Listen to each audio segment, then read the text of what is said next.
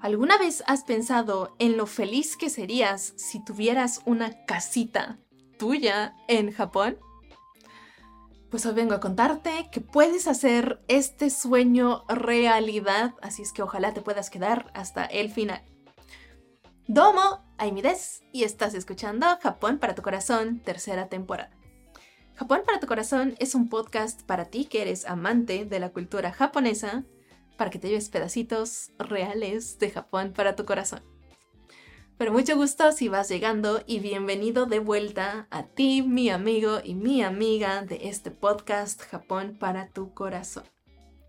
Me encanta que estés aquí conmigo soñando en grande para que te me vayas a comprar una casita en Japón y me río como que lo estoy diciendo de broma, pero la realidad es que claro que sí lo puedes lograr si te lo propones. Y aquí te quiero incentivar a que lo hagas, a que decidas plantearte esta meta y cumplir tu sueño de comprar una casita en Japón. Y es que ahí te va.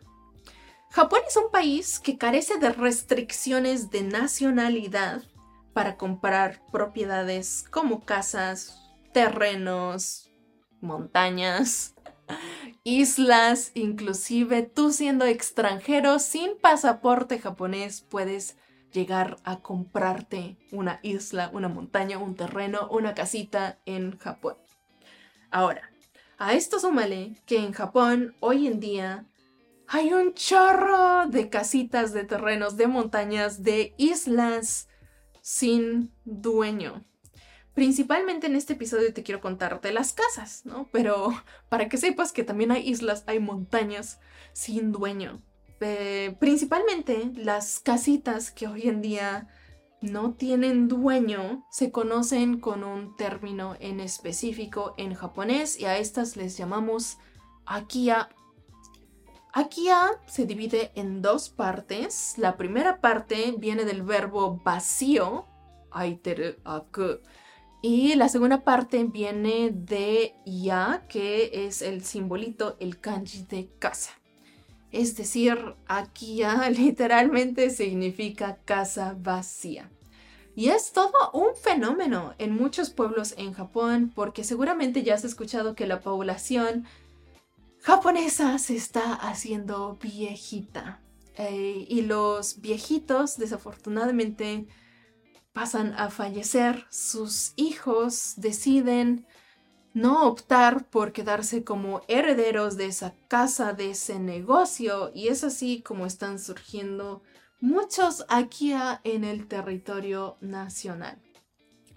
¿Qué es lo que pasa? Que estos Akia se quedan ahí sin sucesor y se están vendiendo a precios literalmente irrisorios, a precios súper accesibles y como ya te dije, tú como extranjero puedes llegar a Japón y comprarte estas casitas que se están rematando a ser la tuya y tantan cumplir tu sueño de tener una casita en Japón.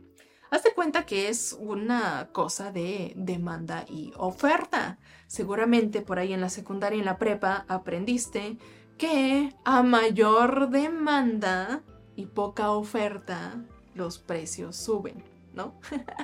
y si la demanda es baja, como las casitas en Japón, la oferta es alta porque pues varios abuelitos están pues dejando sus casas atrás, pues las, los precios quedan literalmente bastante accesibles inclusive irrisorios a veces para que tú puedas comprarte una casita en Japón. Así es que yo vengo aquí a motivarte a soñar con tu casita en Japón y te quiero platicar de un amigo que ya hizo este sueño realidad.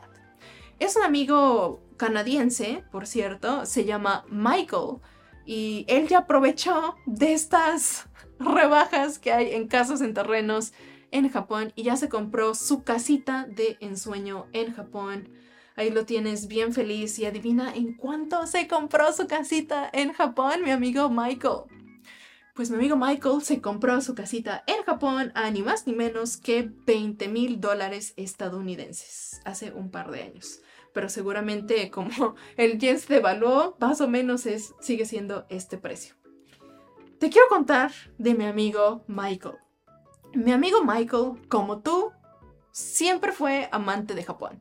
Dice que descubrió esta pasión, este amor por Japón cuando era chico, empezó a estudiar el idioma, se enamoró de la cultura, pues más o menos como tú llegaste aquí a Japón para tu corazón, pues más o menos así fue la historia de Michael.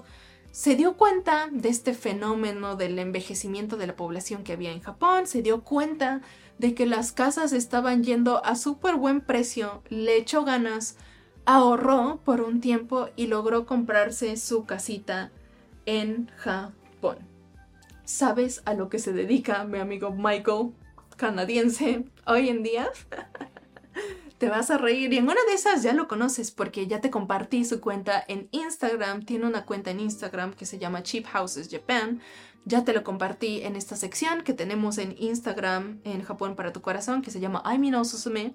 Aimi no Susume eh, se traduce al español como las recomendaciones de Aimi. Aimi recomienda. Entonces yo en la sección de Aimi recomienda te comparto solo por Instagram, en Instagram Stories, en las historias, pues recomendaciones que yo tengo para que conozcas más de la cultura de Japón, inclusive para que te compres tu casita en Japón. Así es que ya te lo he compartido por ahí. Así, en una de esas digo, ya conoces a mi amigo Michael, ya conoces el proyecto de Cheap Houses Japan, que por cierto, aún estoy por decirle a mi amigo Michael que estoy grabando este episodio, en una de esas me está escuchando, creo que no habla español, así es que en una de esas no, pero bueno, mi amigo Michael solo para hacer paréntesis, no está patrocinado esta información. Realmente lo comparto porque siento que es un ejemplo a seguir, mi amigo Michael. Si tienes algo que realmente te apasiona, si tú tienes las ganas inmensas desde el fondo de tu corazón de comprarte una casa en Japón, vengo a decirte que claro que sí se puede y aquí está mi amigo Michael como ejemplo de que puedes llegar a hacerlo. En resumen, Michael tiene hoy una cuenta en donde ayuda a otros amantes de Japón y de la cultura japonesa como tú a cumplir el sueño de tener una casita en Japón. ¿Tú crees? ¿Ya conocías esto? Te voy a dejar su página de internet inclusive y su cuenta de Instagram aquí abajito en la descripción para que pases a echarle un ojo porque lo que él hace es, él cura, él ve todas las páginas de bienes y raíces en Japón, que por cierto soy un chorro donde puedes encontrarlas aquí. Te dejo las páginas individuales también abajo en la descripción para que también les puedas echar un ojo, pero él lo que ve es las casitas que harían sentido en el punto de vista de un extranjero, o sea, que estén en buenas condiciones, que no necesiten como tanta mano de obra en, en actualizarlas, ve que estén a un buen precio, en precio de mercado, y se fija en que tengan pues las condiciones para que tú como extranjero puedas tú comprarte esa casita en Japón. A eso se dedica Michael hoy en día, así es que si tu sueño es comprarte una casita en Japón, vengo a decirte que sí se puede y están a un precio baratísimo porque ahorita el yen está devaluado, así es que ahora es la oportunidad si quieres proponértelo y lograr este sueño, hacerlo realidad. El chiste es que te quiero contar de estas Akia, Akia en Japón, que te digo son casas vacías. Ahí te va. Para tú comprarte una casita en Japón, ya te decía, no requieres de la nacionalidad, requieres únicamente del presupuesto para comprarte esa casita. ¿Cómo está el proceso? Pues por supuesto, va a haber letras chicas, por supuesto, todo va a estar en japonés. Así es que únicamente tienes que pues echarle las ganas suficientes a entender el idioma, a poderte comunicar es a cierto nivel o contratar a alguien que te pueda ayudar como puente, como intermediario de hacer esto y tener el presupuesto para comprarte una casita en Japón hay varias como condiciones que creo que seguramente te, estarás preguntando y te quiero compartir. Por supuesto hay peros. Hay el pero de que una casita no te va a garantizar una residencia o una nacionalidad japonesa. Así es que es cuestión de que tú encuentres la forma de, ir y venir y venir y utilizar bien tus visas de turista o ir como estudiante para que puedas habitar tu casa. Pero el chiste es de que se puede comprar una casita en Japón sin necesidad del pasaporte, se puede. Lo necesitas, lo que necesitas es el presupuesto y chan chan y ahí están como todos los recursos que te los voy a dejar abajo para que tú puedas hacer este sueño realidad. Este episodio era únicamente este episodio sencillito para contarte de la existencia de estos aquí en Japón, que hay muchísimos recursos para que tú le eches una investigada de cómo es la casita que a ti te gustaría tener en Japón, para que aprendas a soñar en grande aquí conmigo, en Japón para tu corazón, y para que sepas también las opciones que hoy en día hay como proyectos de, de Michael que te pueden a ti ayudar, facilitar a cumplir este sueño, a hacerlo realidad. Ya sabes que inclusive puedes utilizar un Daruma, hacerle su ojo pensando en este sueño que tienes de comprar una casita en Japón y dibujarle el ojo el otro ojo para evitar dejarlo tuertito una vez que cumplas tu sueño de tener una casita en Japón. El episodio del Daruma te lo dejo aquí a continuación también abajo en la descripción para que lo puedas pasar a escuchar si aún estás por conocer este amuleto japonés de la perseverancia para que cumplas tus sueños, para que los hagas realidad a la japonesa. Hasta aquí llegó el episodio de hoy. Te digo, era un episodio sencillo únicamente para animarte a que si tienes un sueño de comprar una casa en Japón, por supuesto lo puedes lograr. Es una gran oportunidad.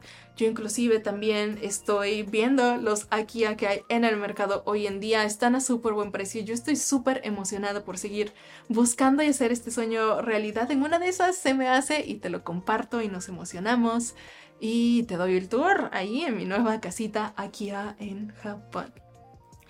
Muchas gracias por escucharme hasta aquí. Si te gustó este episodio, ojalá me ayudes compartiéndolo con ese amigo, con esa amiga que también tiene el sueño de vivir en Japón un día, de tener una casita en Japón seguramente les va a iluminar, a abrir un poquito el panorama este episodio. Si te interesa saber más, si tienes alguna preguntita, déjamelo aquí en la cajita de comentarios si me estás viendo por YouTube, si me estás escuchando por otras plataformas de podcast, anímate a dejarme un mensajito de voz, ahí te dejo el link también o un mensaje directo que ya sabes que me encuentras por todos los medios sociales como arroba Japón Corazón, todo junto y sin acento.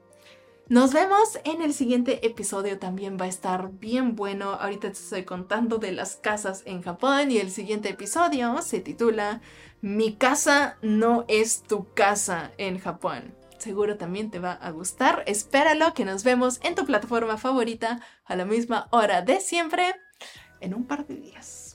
Kyomo, domo, arigato. Japón para tu corazón es un podcast para ti que eres amante otaku de la cultura japonesa, para que te sigas llevando estos pedacitos interesantes de Japón para tu corazón. Muchas gracias, nos vemos muy pronto. Matane.